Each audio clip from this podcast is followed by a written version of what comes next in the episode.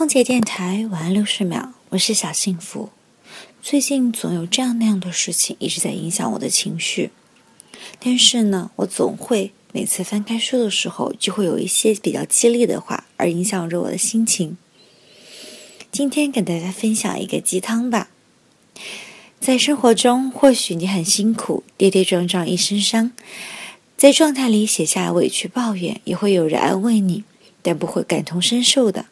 这个世界就是这样，只能看到胜利者的汗，却看不到失败者的泪。你要明白，不只是有你一个人在忙碌，大家都各怀心事的默默付出。这点伤真的不算什么，把苦当做礼物，永远在路上才是一尘不改的风景。